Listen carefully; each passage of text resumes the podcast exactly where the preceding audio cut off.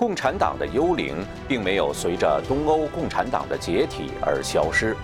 第十四章：大众文化和社会生活篇，《魔鬼的狂欢》，第一部分。前言：神创造了人类，经过漫长的历史过程，神给人奠定了正统的文化。各个民族文化的具体表现虽然不尽相同。但其核心却惊人的一致。东西方各个民族都重视真诚、善良、慷慨、正义、节制、谦逊、勇敢、无私等美德，在其经典中对自己民族的后人叮咛周至，一再申说。贯穿于所有这些美德之中的是对神的敬仰和对神的诫命的忠贞不渝。因为归根结底是神规定了人应有的文化和行为准则，这就是普世价值之所从来。美国的建国之父极为重视人的道德礼仪，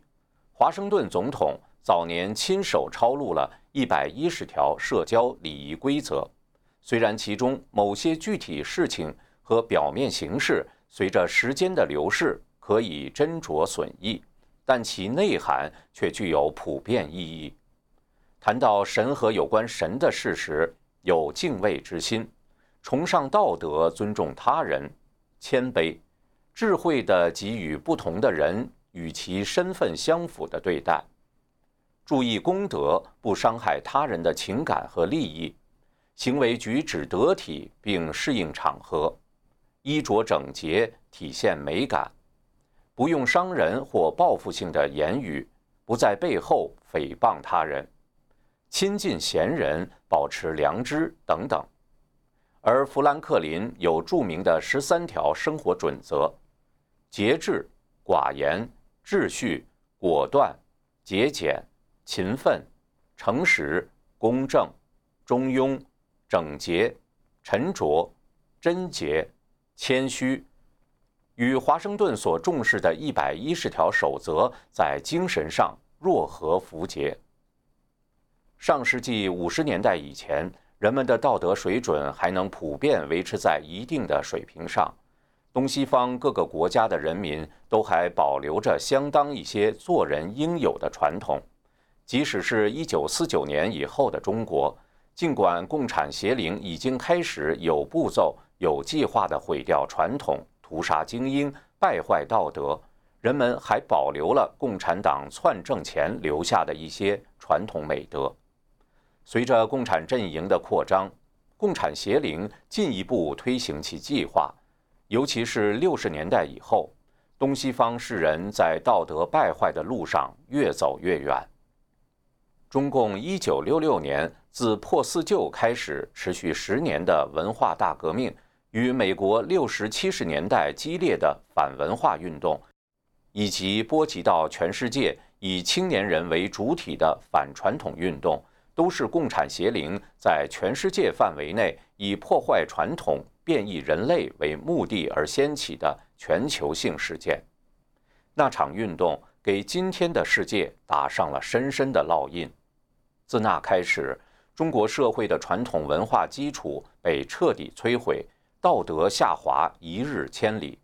在西方社会里，摇滚、吸毒、性解放、同性恋、嬉皮文化、精神颓废等等开始大面积流行，严重冲击着西方传统文化的根基。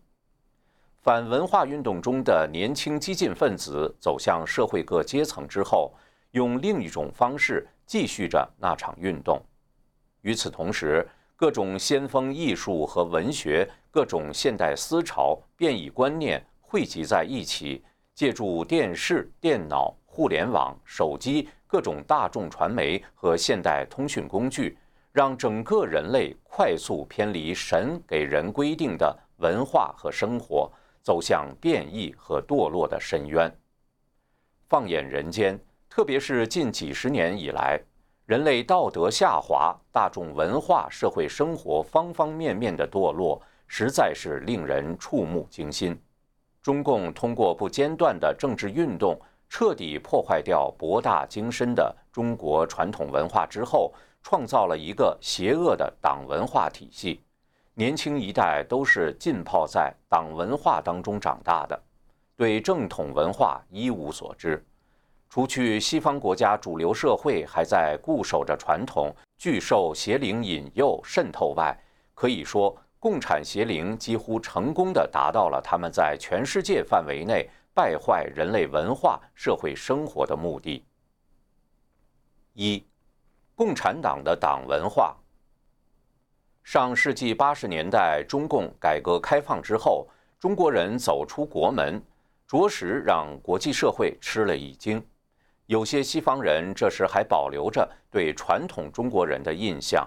温文尔雅、彬彬有礼、谦虚善良、勤劳简朴。但经过共产党几十年的洗脑和改造，中国人彻底变了。他们变得举止粗鲁，说话粗声大气。在公共场合不排队，大声喧哗；在不允许吸烟的地方吸烟，不讲卫生，随地吐痰、丢垃圾，爱占小便宜，不为别人着想。近年来，有些中国游客的行为更是震惊了世界。他们随意攀爬、破坏文物古迹，在公共场合让小孩大小便，用过厕所不冲水，哄抢免费商品。争抢浪费自助餐厅的食物，一言不合就大打出手，更甚者大闹机场，造成飞机晚点。中国人到底怎么了？中国那片土地发生了什么？答案其实很简单：中共领导的无产阶级革命，把传统的道德文明礼仪贴上剥削阶级的标签，批倒批臭。把流氓无产者的生活习惯说成是革命的好的，号召知识分子滚一身泥巴磨一手老茧，身上生了虱子说成革命虫，从党魁到普通干部都以说粗话为荣，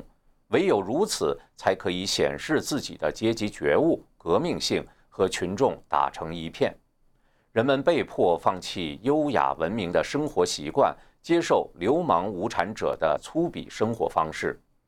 历史悠久的礼仪之邦变成了乌烟瘴气的名利场、粗俗不堪的集中营、共产文化的展览馆。中共的党文化可说是让世人堕落的一大发明。党文化指的是由共产党价值观为基础所支撑而成的思维方式、话语系统及行为模式。党文化的指导思想是无神论、唯物论，包括共产党强行建构和灌输的共产理念，还包括各种变异文化及古已有之而被共党重新包装利用的文化糟粕。中共篡政后，利用各种手段摧毁传统文化，建立并加强党文化，有效地利用党文化对中国人进行系统的思想改造。在党文化的渗透控制下，文学、艺术、教育等各行各业全面堕落。党文化处处都表现出共产党的意识形态特征：无神论和斗争哲学，不相信三尺头上有神灵，不相信善恶有报，要与天斗、与地斗、与人斗。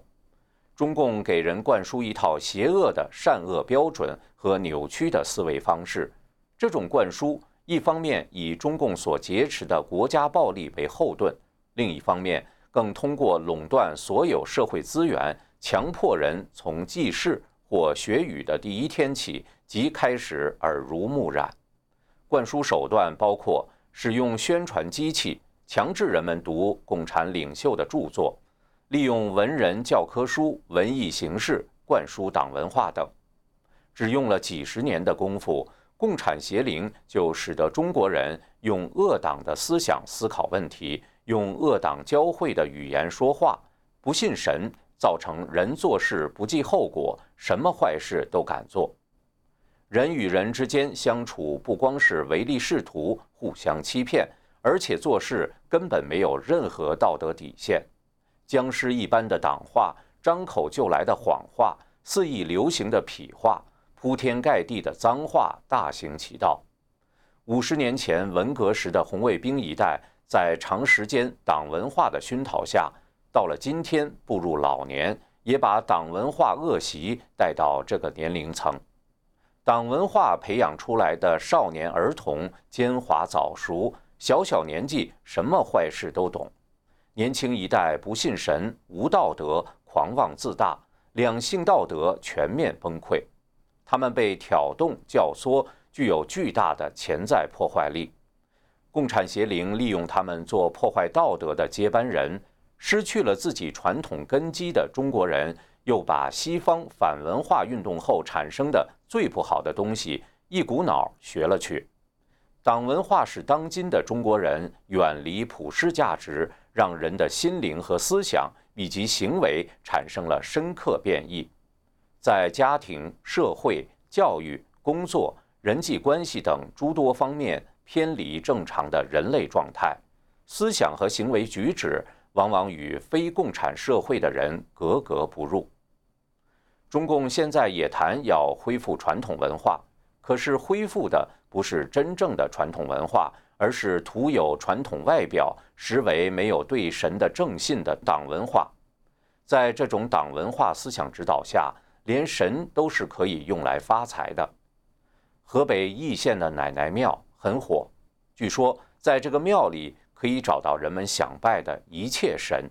想升官，这里有官神；想发财，这里有全身绑满钞票的财神；想升学，这里有皱纹深深的学神；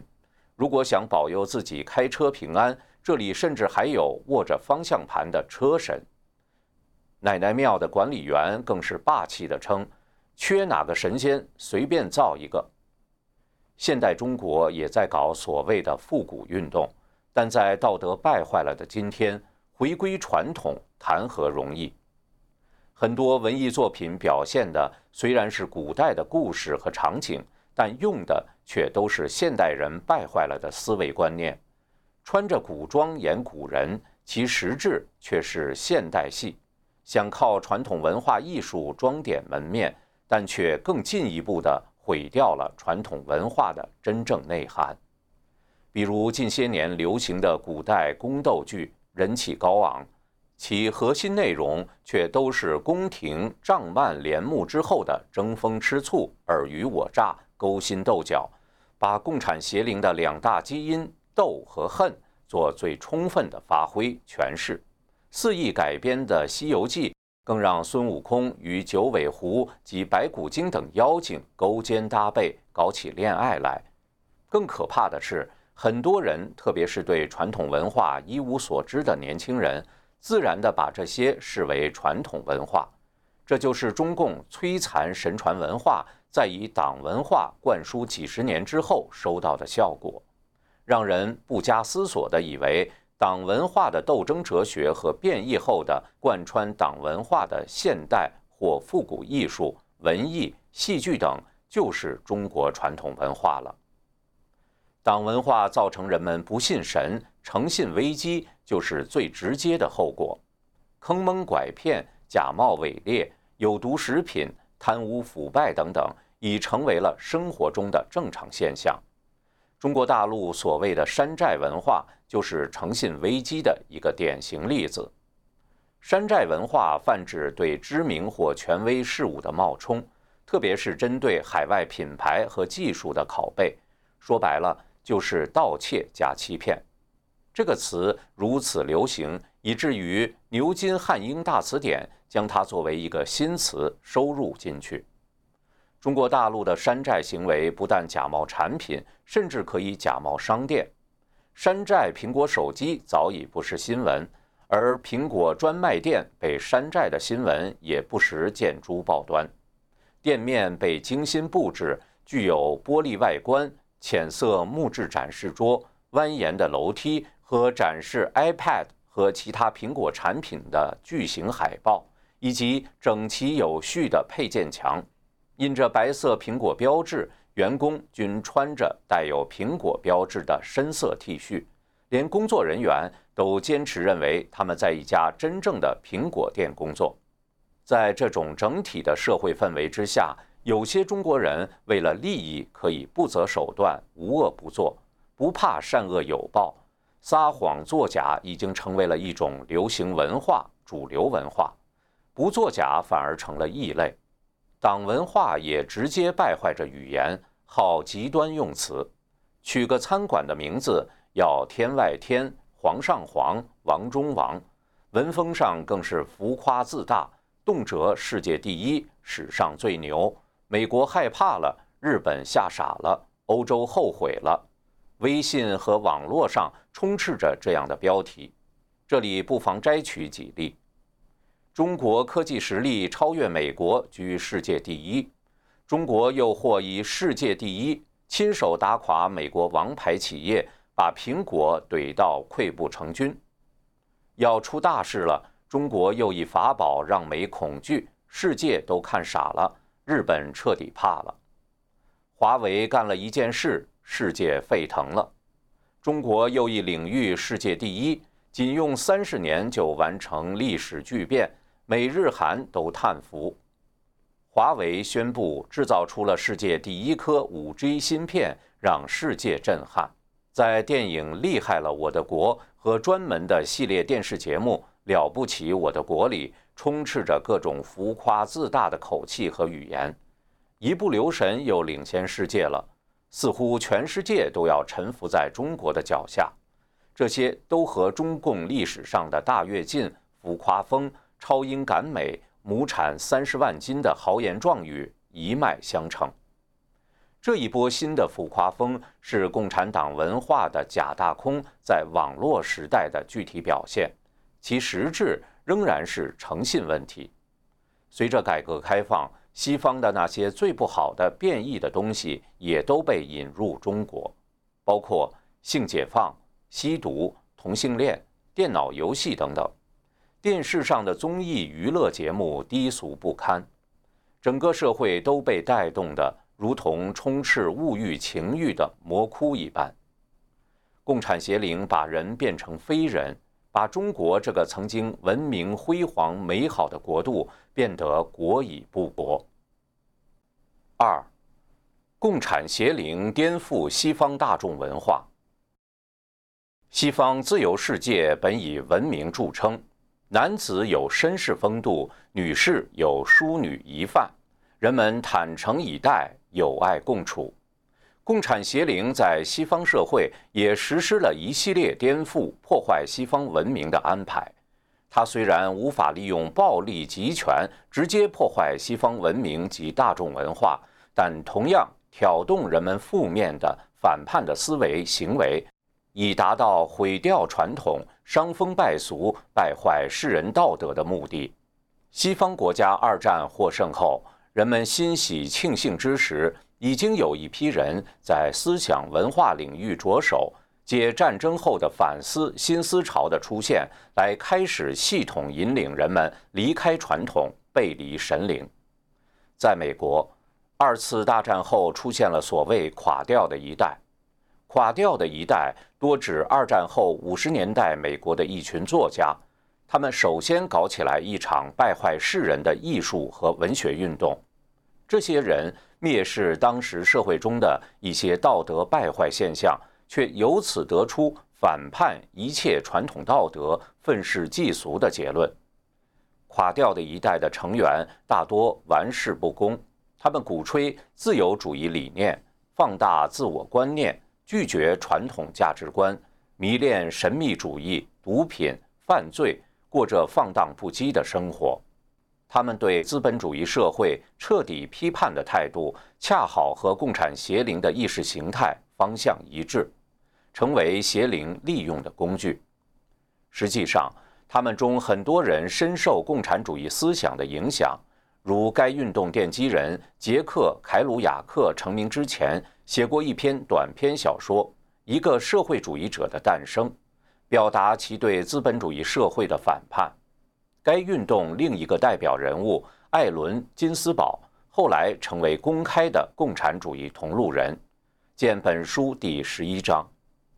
他们的作品不遵守传统创作的常规结构，形式上也往往杂乱无章，语言粗糙甚至粗鄙。这群人的作品离经叛道，从思想到文化，为其后六十年代世界范围的反文化运动做了铺垫，对社会有着很大的影响。反文化运动发端于上世纪六十年代，随之更多的变异思潮出现，如嬉皮、朋克、哥特等等。这些反传统潮流在西方的大城市里大有市场。引诱一代代的年轻人崇尚暴力、吸毒、性解放、奇装异服、颓废文化、黑暗和死亡等等。一九六八年，该运动因马丁·路德·金和罗伯特·肯尼迪遇刺及越战的不断升级而达到高潮。一九六八年春，大约两千多名嬉皮士身着奇装异服，连续几昼夜聚集在旧金山金门公园。用摇滚、演唱诗歌，甚至裸露等怪诞行为，表达对社会的反抗。一九六九年夏，约四十多万人以同样方式聚集在纽约郊外的伍德斯托克，他们喊出的口号是“爱、自由、和平”。随着摇滚乐，几十万人放荡狂欢，无理智、无拘束，把人们卷入低俗、颓丧。道德下滑的大潮之中，因为其影响之大，被认为是整个流行音乐史上最重要的一次音乐集会。纽约中央公园、旧金山金门公园和伍德斯托克因此而成为美国反文化运动的象征。和美国反文化运动相配合，法国1968年发生了一场全国范围的。上千万人卷入的所谓“五月风暴”学生骚动，同样是源于青年学生对传统道德和文化的仇恨和反叛。当时，学校对男女学生宿舍按照传统实行严格的分离，禁止男女学生自由进出对方寝室，废除这一规定，并要求在宿舍中自由性生活的权利，成为“五月风暴”的直接目标。学生的反叛，同时得到当时的法国社会主义党和激进社会主义党的大力支持。年轻一代通过骚动反叛，直接毁坏人类古老的神给人留下的传统道德规范。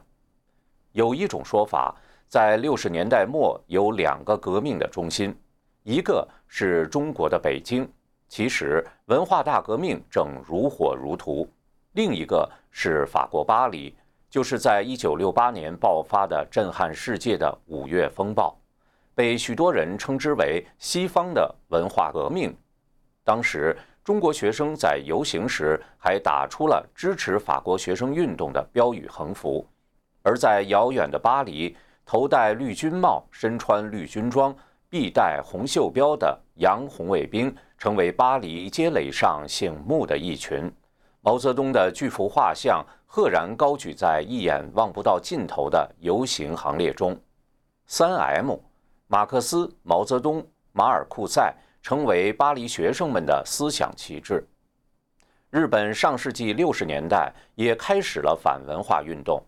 日本共产党组建并领导的日本全学联、全日本学生自治会总联合，一直在学生中有很大影响。他们受共产党的控制、挑动，和中国的红卫兵造反遥相呼应，组织了多次反文化、反传统的活动及游行。世军派、全共斗等其他左翼学生组织，甚至以暴力威胁日本社会。一些拉美国家也随声附和。受古巴共产党的影响，墨西哥的三文化广场学生运动也风云一时。当时的拉美学生还向法国巴黎学生发出了声援电，支持他们的五月风暴运动。人们也许觉得所有这些只是巧合，其实东西方乃至全世界的反文化、反传统运动，皆是邪灵全面毁灭世人道德的刻意安排。神给人留下的道德传统、普世价值，经历了几千年漫长的历史。但在共产邪灵精心安排的全球运动的冲击下，遭受了极大破坏。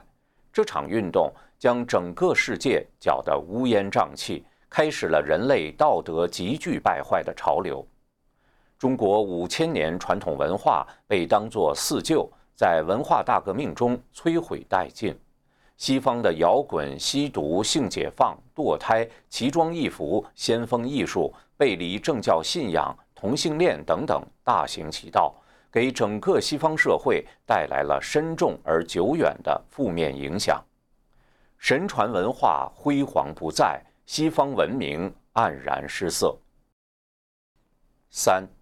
大众文化和社会生活乱象。传统文化被颠覆后。变异文化和负面因素开始主导这个世界，乱象随处可见。本节的内容以揭示美国的变异文化及社会乱象为主，但美国作为全球文化扩散的领头羊，其变异文化实际已经波及全球。正如我们前面提到的，连中国、日本这样十分封闭且具有深厚传统文化底蕴的国家。也无法抵挡美国变异文化的侵略，照单全收。环顾世界，各种放荡不羁、反叛、反社会、反道德、玩世不恭的颓废行为和外在表现，可谓遍布全球。一、嘻哈摇滚。传统音乐强调的是教化人心、培养美德，让人身心康泰、社会和睦。天人合一，他所提倡的是德音雅乐，忌讳狂乱淫俗的靡靡之音。但如今音乐歌舞出现骇人听闻的堕落，嘻哈摇滚成风就是一个显著的例子。嘻哈现象是上世纪七十年代在美国纽约兴起的，它始自街头巷尾，最早是在黑人社区。后来影响到拉美裔美国人和牙买加移民等。嘻哈音乐是出自对社会和政治不满的一种情绪发泄。在经济较落后的这些社区，很多居民无所事事，连正经的乐器也买不起，所以起初的嘻哈现象及音乐，包括饶舌说唱、霹雳街舞、涂鸦等，可以说是贫穷无聊的产物。而说唱的主要内容是暴力、枪支、色情、淫秽、颓废、种族主义、贫穷等，被当作正常生活的一部分来传唱。几十年来，饶舌、街舞等从纽约走出美国，已经席卷世界。亚洲、欧洲甚至非洲很多国家城市中，人们到处可见嘻哈现象。随着社会道德的败坏，人们的认可与推崇。这些本无高雅内涵、难登上流艺术殿堂，甚至是低级的反文化变异的东西，开始登堂入室，进入了世界顶级剧院。在汉密尔顿剧里，百老汇将美国建国初期的第一任财务部长的故事，用饶舌说唱配以摇滚乐，在2015年搬上演艺舞台，一时轰动了美国演艺界。还得到了很多大奖，在华盛顿 D.C. 的肯尼迪中心演出近三个月期间，其票房火到要预先到网上排队领号，排上万人长的队才有机会买到票。摇滚乐的起源比嘻哈早一些，要追溯到上个世纪四十年代。摇滚乐很重视乐器的应用，不同于嘻哈用讲话的节拍来保持节奏。摇滚乐靠的是吉他弄出节奏，摇滚乐与垮掉的一代有着千丝万缕的联系。诸多后世的摇滚乐手都是受了垮掉的一代的精神启发。那些作家本人也常出没在各式各样的摇滚场景中，甚至是合作伙伴。进入六十年代，摇滚成了反文化运动的音乐伴奏。它把人带入一种无理性的癫狂之中，重金属摇滚中那种歇斯底里的嗓音、高度失真的电吉他伴奏、密集快速的鼓点，让人放纵自己的生理本能和欲望，丢弃理性的节制，放大正常状态下被理性抑制的魔性，把自我交给魔鬼和低龄控制。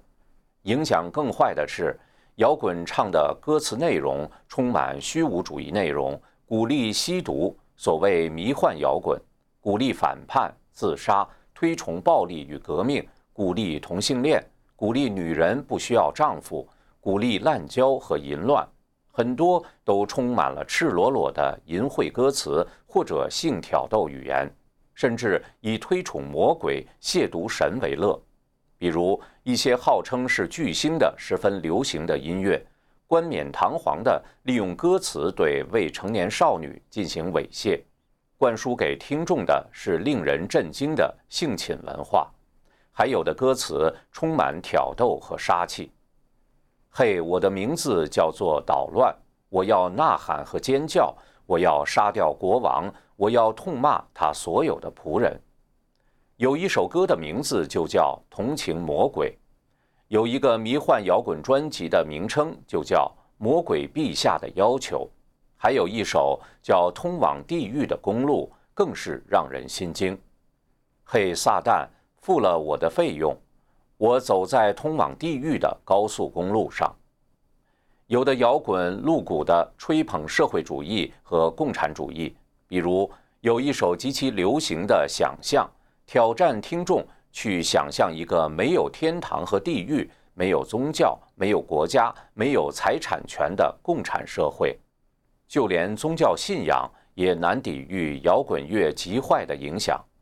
基督教的教堂音乐原是为赞美神而做的，摇滚乐被认为会纵容罪恶而被排斥，但在摇滚乐风行之下，基督教堂的近代音乐竟然也吸收了摇滚因素。以吸引年轻人，